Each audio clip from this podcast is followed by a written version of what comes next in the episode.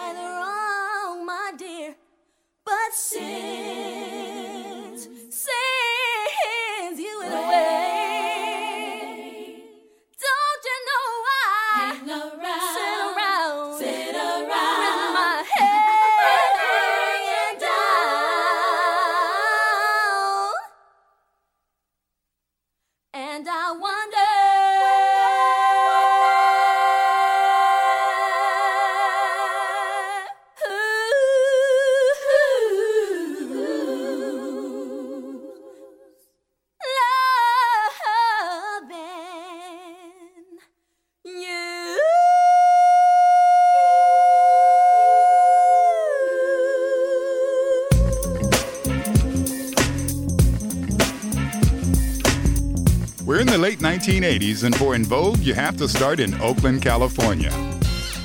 That's where you'll find the largest African American population in the San Francisco Bay Area. Oaktown, man, the 510.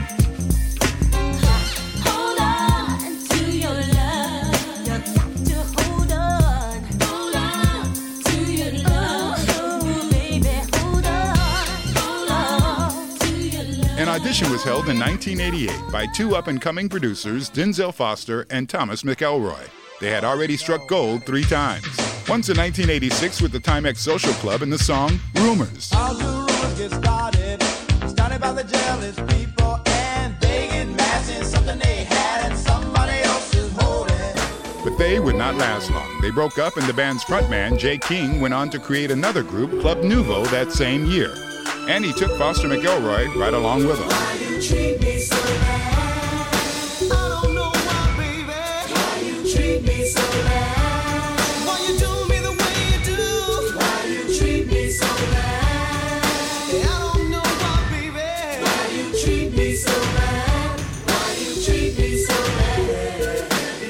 Denzel Foster and Thomas McElroy decided to join forces as a production team. In 1988, they landed a production deal with Wing Records. Their first production project would be Tony, Tony, Tony. Hey, little Walter. Hey, little Walter. Hey, little Walter, listen. Hey, little Walter. Something's gonna get you,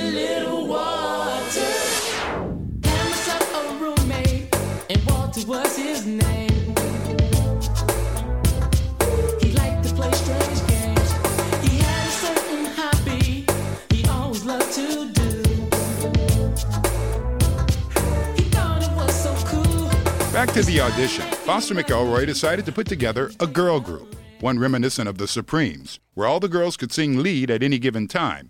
Their plan was to recruit singers who possessed good looks, intelligence, and good voices. Approximately 3,000 women showed up at this audition. The last ones standing were Dawn Robinson, she was from Connecticut, Cindy Herron from San Francisco, Maxine Jones from New Jersey, and Terry Ellis from Houston, Texas. At first, they were meant to be a trio. The first three chosen were Maxine, Dawn, and Cindy. Terry didn't make the audition, her plane was late arriving from Houston. She still got the chance to audition, however, and when Foster McElroy heard Terry, they knew that she too had to be in the group. We all met at an audition in Richmond, California. Hmm.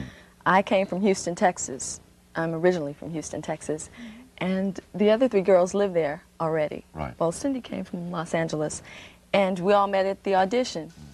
And the group was formed then. And the song that they all auditioned to happened to make it on the very first album, Born to Run. Here's En Vogue with Waiting on You. It's 10 o'clock and I'm still alone. Waiting by the phone. So Foster McElroy had their girl band, and everybody was excited about recording the first album. After Foster McElroy had written all of the songs, it was now time to bring the girls into the studio, and it was clear that the first single would be Hold On. And how Foster McElroy would decide to produce this song would be brilliant. They decided to show off the girls' vocal skills, and they would do it a cappella. In fact, the introduction was not really part of the song Hold On. They decided to show off their vocals by doing an a cappella rendition of the song Who's Loving You. The song was written by Smokey Robinson and first performed by Smokey Robinson and the Miracles back in 1960.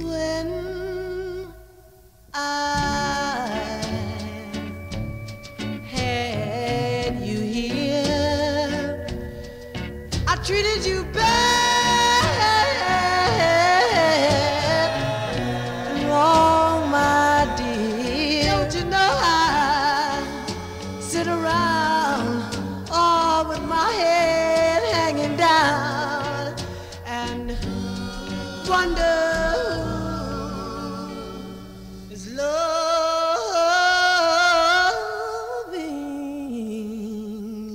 you. Who's loving you? But that wouldn't be the end of that song. Many artists would record it. Later, a young 12 year old kid named Michael Jackson remade the song with his brothers, the Jackson 5. The year was 1969.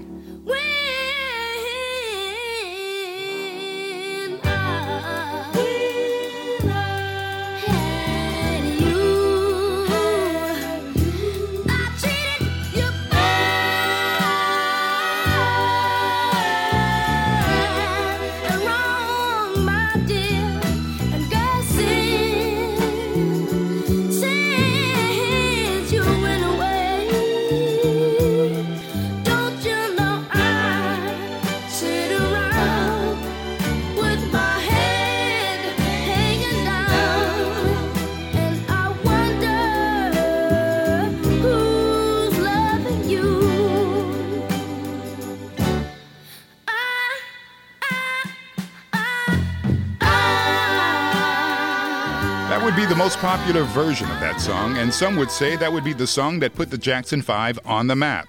And that would also be the version that inspired Foster McElroy as a production team. Now back to En Vogue. It's 1989, they're in the studio, and they just nailed the intro to that song. Then Foster McElroy decided to add some funk to the track by adding the godfather of soul himself, sampling the song The Big Payback from James Brown, 1973. Notice the guitar.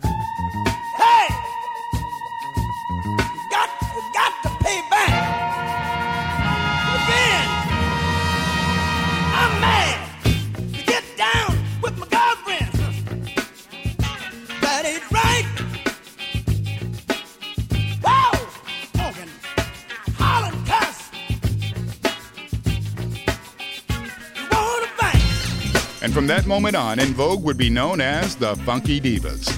The first single, Hold On, was released to radio in late February 1990. It reached number one on the R&B and dance charts and made it to number two on the pop charts. The album would later be certified triple platinum. Hold On was awarded the Billboard Music Award for number one R&B single of the year, a Soul Train Award for R&B Urban Contemporary Single of the Year, group band or duo, and they were nominated for a Grammy Award for Best R&B Vocal Performance by a Duo or Group. In 1997, En Vogue started going through their breakups and makeups. Maxine, Dawn, Cindy, and Terry would all try solo careers, but nothing really came out of it. The magic only seemed to happen when the four were together.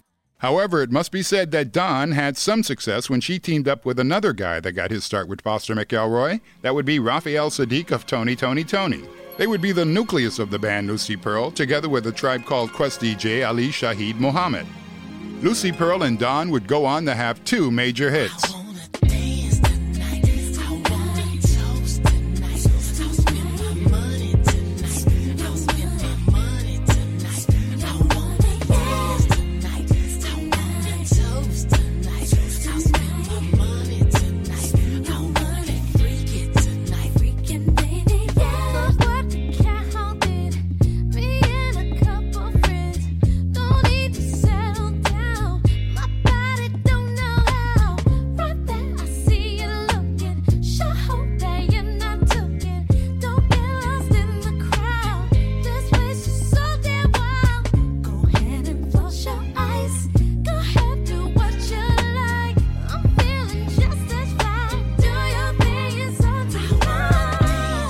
And more hits.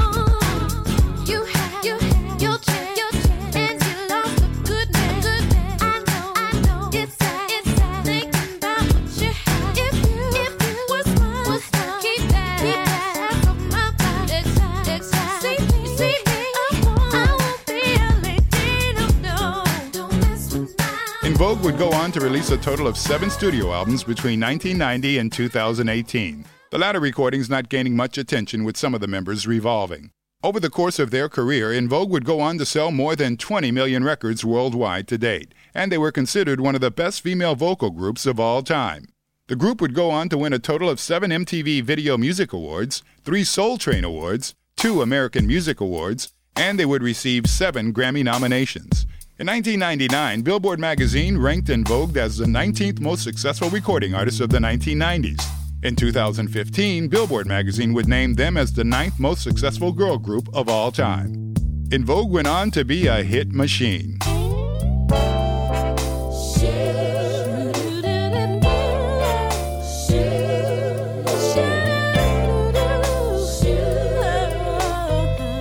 They would have hit after hit.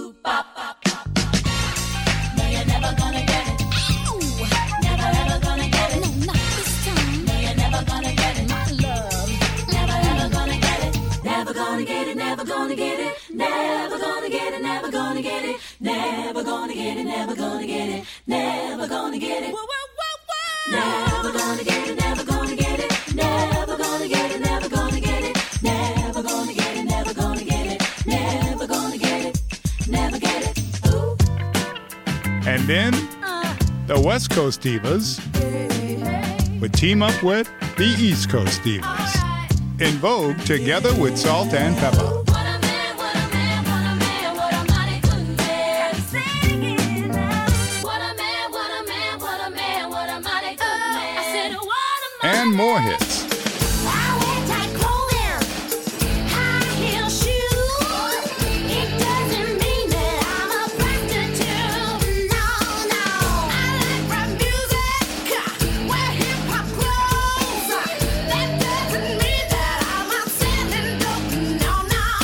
Free your mind.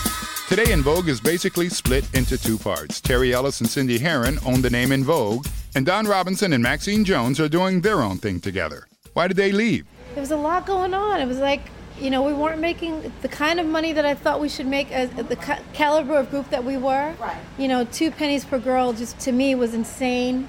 So you didn't like And the after deal the that was second- cut. Yes, Yeah, exactly. Yeah, the It deal was really from bad. the beginning. The first deal, first Right. album was, you know, you go in and you start and you don't know what kind of success you're going to have. And once you have that success, and we were at three times platinum on the first album.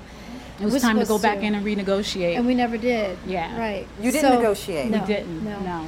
So what we got on the first album, we got on the second album, and the second album was even bigger than the first, and we're still getting the same money, and it was mm-hmm. ridiculous. So I was like, you start waking up to see things. You're looking at your royalty statements. You don't understand the language of the contract that you initially signed because we're not attorneys. We don't we don't go in knowing these things right away. We did ask questions of our attorney, but things get a little confusing, and, and by the time you wake up and understand what's going on, you've already signed the contract. And so it goes in show business with an emphasis on the word business.